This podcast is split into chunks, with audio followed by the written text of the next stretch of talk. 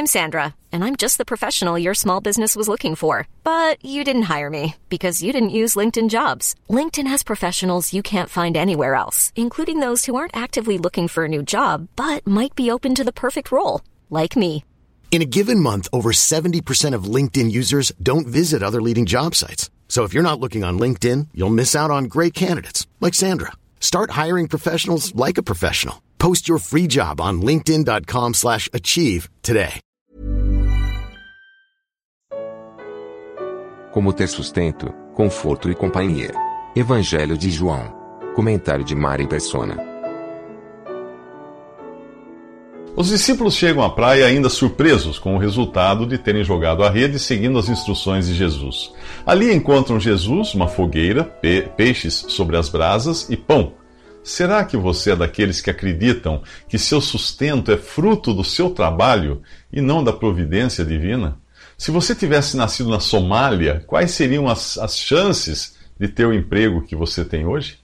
Deus faz raiar o seu sol sobre os maus e bons e derrama chuva sobre justos e injustos, mesmo que eles não saibam disso. Porém, aquele que creu em Jesus como seu Salvador, que teve todos os seus pecados perdoados e foi recebido na família de Deus pela fé, deveria ao menos reconhecer quem o sustenta e quer dirigir a sua vida. Alguns dias antes, Jesus tinha ensinado os discípulos: Sem mim vocês não podem fazer coisa alguma. Você reparou que neste encontro na praia é Jesus quem providencia tudo?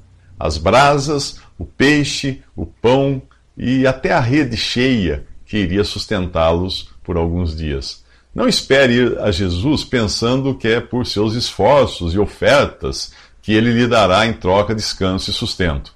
No Salmo 50, Deus deixa claro o que pensa de pessoas que tentam se aproximar de Deus na base da barganha. Lá diz assim: Não tenho necessidade de nenhum novilho dos seus estábulos, nem dos bodes dos seus currais, pois todos os animais da floresta são meus, como são as cabeças de gado aos milhares nas colinas. Eu conheço todas as aves dos montes e cuido das criaturas do campo. Se eu tivesse fome, precisaria dizer a vocês? Pois o mundo é meu e tudo o que nele existe. Acaso eu como carne de touros ou bebo sangue de bodes? Ofereça a Deus em sacrifício a sua gratidão.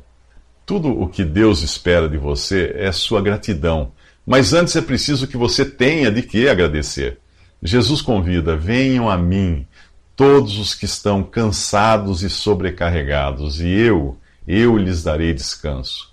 E em Atos, Pedro deixa claro que não há salvação em nenhum outro, pois debaixo do céu não há nenhum outro nome dado aos homens pelo qual devamos ser salvos. Venham comer, convida Jesus. Ele tinha tudo preparado: companhia, conforto e alimento. Pedro talvez se lembre de outra fogueira recente no pátio da casa do sumo sacerdote, quando quis se aquecer na companhia dos inimigos de Jesus. Tudo dá errado na companhia das pessoas erradas. Você ainda se ilude pensando em encontrar companhia, conforto e alimento em seus amigos incrédulos? Cuidado com o ilusório conforto, conforto da, das fogueiras dos homens. Pedro precisou até negar que conhecia o Senhor para não sofrer o repúdio dos inimigos de Jesus. O desejo de Pedro voltar à velha vida e arrastar os outros consigo pode ser o resultado de uma pendência em seu coração. Ele ainda não se recuperou de ter falhado e negado que conhecia Jesus. O que acontece quando falhamos? Veja a resposta nos próximos três minutos. Como você se sentiria se tivesse traído a confiança de seu melhor amigo e, em troca, recebesse dele só amor e consideração? Depois de Pedro estar alimentado e aquecido, Jesus decide aquecer também o seu coração. O arrependimento de Pedro havia sido sincero, porém reservado. Jesus quer agora restaurá-lo publicamente. No original grego são utilizadas duas palavras diferentes aqui, ágape e filéu, traduzidas em nossas Bíblias pelo genérico verbo amar.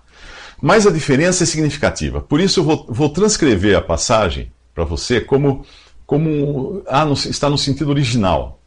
Lá diz assim: Depois de comerem, Jesus perguntou a Simão Pedro: Simão, filho de Jonas, você me ama? ágape, mais do que estes? Disse ele: Sim, Senhor, tu sabes que tenho afeição por ti, Filéu. Disse Jesus: Alimente meus cordeiros. Pela segunda vez, Jesus disse: Simão, filho de Jonas, você me ama? Ágape, outra vez. Ele responde: Sim, Senhor, tu sabes que tenho afeição por, si, por ti, Filéu. Disse Jesus: Pastorei as minhas ovelhas. Pela terceira vez, ele lhe disse, lhe disse: Simão Pedro, filho de Jonas, você tem afeição por mim? Filéu. Pedro ficou magoado porque Jesus lhe, uh, ter lhe perguntado pela terceira vez: Você tem afeição por mim? Ele disse: Senhor, tu sabes todas as coisas e sabes que tenho afeição por ti. Disse-lhe Jesus: Alimente as minhas ovelhas. Antes de negar Jesus por três vezes, Pedro quis parecer mais fiel que os outros discípulos ao afirmar que estava pronto a morrer por ele. Confiança própria é fruto da carne. Portanto, veja se você não é desses que gostam de se gabar, fazendo alarde da sua fé, da sua perseverança, da sua fidelidade. A autoconfiança nas coisas de Deus costuma esconder o sepulcro caiado da hipocrisia dos fariseus. Para tratar dessa autoconfiança de Pedro, Jesus pergunta a ele se o ama mais que os outros discípulos. Jesus sabe que era isso que havia no coração de Pedro ao afirmar que estava disposto a morrer por Jesus antes de negá-lo três vezes. Pedro se achava o cara. Mas aqui Pedro não responde usando o amor ágape, o amor puro e desinteressado, mas o amor filéu da afeição, da afeição fraternal. Agora ele aprendeu a não confiar em si mesmo. Na terceira vez é Jesus quem pergunta, usando filéu e não ágape. Simão, você tem afeição por mim? Então Pedro reconhece a divindade e onisciência de Jesus. Senhor, tu sabes todas as coisas. Pedro passa no teste e Jesus o trata com graça. Na restauração de Pedro é usada a mesma graça que cancela a pena no lago de fogo que o pecador merece para lhe dar um lugar na glória que ele não merece. O Deus da Bíblia é um Deus de, amor, um Deus de perdão, um Deus de restauração para aquele que crê em Jesus. Pedro, que três vezes negou conhecer Jesus, deixa de receber o que merece, uma tripla reprovação, para receber o que não merece, uma tripla incumbência de cuidar dos cordeiros e ovelhas do rebanho.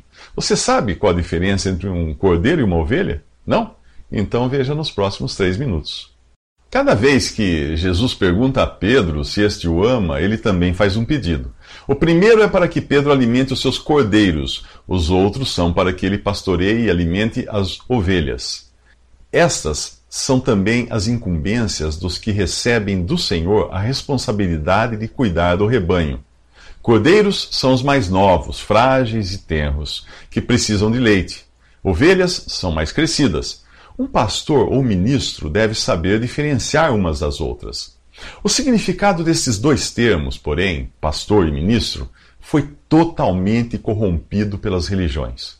O mesmo aconteceu com o termo igreja, que hoje é mais aplicado a uma denominação ou templo de tijolos do que a uma reunião de pessoas em, em sua forma local ou ao corpo de Cristo no seu aspecto universal. Na palavra de Deus você encontra três tipos de pastores. O primeiro é um dom, dado pelo Senhor. Na carta aos Efésios, Paulo diz que Jesus, após subir aos céus, deu uns para pastores, querendo o aperfeiçoamento dos santos, para a obra do ministério, para a edificação do corpo de Cristo. A atuação desse pastor é universal, para todo o corpo de Cristo, não fica restrita a uma assembleia local. O pastor não é necessariamente um pregador, já que a sua função é cuidar. Outro pastor, na Bíblia, é o que tem a responsabilidade administrativa de uma assembleia local, mas ele nunca aparece no singular, sempre no plural, pastores. São chamados também de bispos, presbíteros ou anciãos. Eles podem ou não ter o dom de pastor citado em Efésios 4. Tanto o pastor, dom, de Efésios 4, o dom universal, como os pastores, função, ofício, uh, na função local de supervisores, jamais são vistos na Bíblia dirigindo uma reunião de cristãos. Entendeu? Jamais.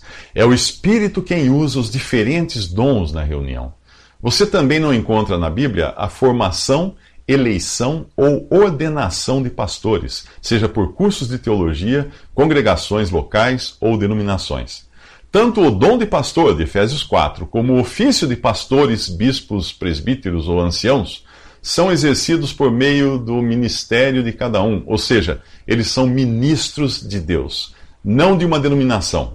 A palavra ministro também foi corrompida e transformada em sinônimo de cargo de liderança eclesiástica. Mas o seu significado é o de um servo, de um escravo, cuja tarefa é servir. Pense no Senhor Jesus e você terá a ideia de um perfeito ministro. Ele ensinou assim: se alguém quiser ser o primeiro, será o último, o servo de todos. Finalmente, o terceiro tipo de pastor na Bíblia é aquele que o profeta Ezequiel chama de pastores que só cuidam de si mesmos. São como os filhos de Eli, que roubavam as ofertas do Senhor, ou como Diótrefes, que queria ser o mais importante em sua congregação. São descritos por Paulo como egoístas, avarentos ou ávidos por dinheiro, presunçosos, arrogantes, tendo aparência de piedade, mas negando o seu poder. Desses devemos nos afastar, é o que Paulo ensina. Nos próximos três minutos, o Senhor atende o desejo de Pedro. Depois de passar por uma sabatina, quando Jesus lhe perguntou três vezes se o amava e lhe deu também uma tripla responsabilidade, Pedro fica sabendo que o seu desejo será realizado. Que desejo? O de morrer pelo Senhor. Antes da crucificação e antes de sua tripla negação, Pedro dissera estar pronto a morrer. Jesus lhe garante que será assim. E ele diz isso para Pedro: Quando você era mais jovem, vestia-se e ia para onde queria, mas quando você for velho, estenderá as mãos e outra pessoa o vestirá e o levará para onde você não deseja ir. O texto continua explicando que Jesus disse isso para indicar o tipo de morte com a qual Pedro iria glorificar a Deus. A intenção de Pedro era boa no começo, mas colocá-la em prática estava fora do seu alcance. O mesmo aconteceu com Moisés. Ele quis libertar o povo de Israel da escravidão, porém começou assassinando um egípcio. A intenção era boa, porém jamais poderia ser executada por esforços guiados pela própria vontade dele, de Moisés. Depois de viver 40 anos na corte de Faraó, aprendendo toda a ciência do Egito, Moisés foi obrigado a viver 40 anos escondido para aprender a não confiar em si mesmo. Só então ele estava pronto para guiar o povo numa peregrinação de 40 anos pelo deserto rumo à terra de Canaã. Se Pedro tivesse morrido antes, teria sido para sua própria glória, corajoso, disposto, porém agora ele morreria para a glória de Deus. Paulo expressou bem qual deve ser o sentimento do cristão de glorificar a Deus na vida ou na morte. Paulo disse: Cristo será engrandecido em meu corpo, quer pela vida, quer pela morte. Porque para mim o viver é Cristo e o morrer é lucro. Quando Pedro pergunta o que seria de João, Jesus responde: Se eu quiser que ele permaneça vivo até que eu volte, o que lhe importa? Isto fez com que os discípulos pensassem que João não morreria. Mas o texto esclarece que não foi o que Jesus quis dizer. João permaneceria vivo até a volta de Cristo porque a ele, a João, seria mostrada essa volta na revelação do Apocalipse. Antes de morrer em idade avançada, João teve o privilégio de ver Cristo voltar, porém na visão que ele recebeu. Este evangelho de João não tem começo nem fim, porque assim é Jesus, Deus eterno. João começou falando no princípio desse evangelho que todas as coisas foram feitas por ele, por Jesus, e sem ele nada do que foi feito se fez. Agora, ele diz que Jesus fez também muitas outras coisas. Se cada uma delas fosse escrita, penso que nem mesmo no mundo inteiro, no mundo inteiro haveria espaço suficiente para os livros que seriam escritos. Seria possível descrever tudo o que Jesus fez? Jamais. O profeta Isaías o chamou de maravilhoso, conselheiro, Deus forte, Pai da eternidade, príncipe da paz. O Evangelho de João nos mostrou Jesus, Deus infinito e homem acessível. O que você está esperando para crer nele? O que, o que você está esperando para dedicar sua vida a Ele, a Jesus?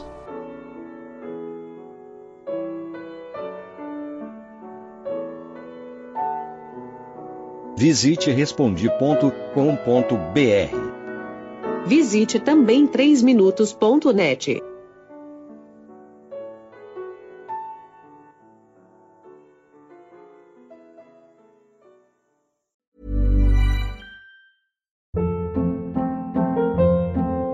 Hold up. What was that? Boring. No flavor. That was as bad as those leftovers you ate all week. Kiki Palmer here, and it's time to say hello to something fresh and guilt-free. Hello Fresh. Jazz up dinner with pecan-crusted chicken or garlic butter shrimp scampi. Now that's music to my mouth. Hello Fresh. Let's get this dinner party started. Discover all the delicious possibilities at hellofresh.com.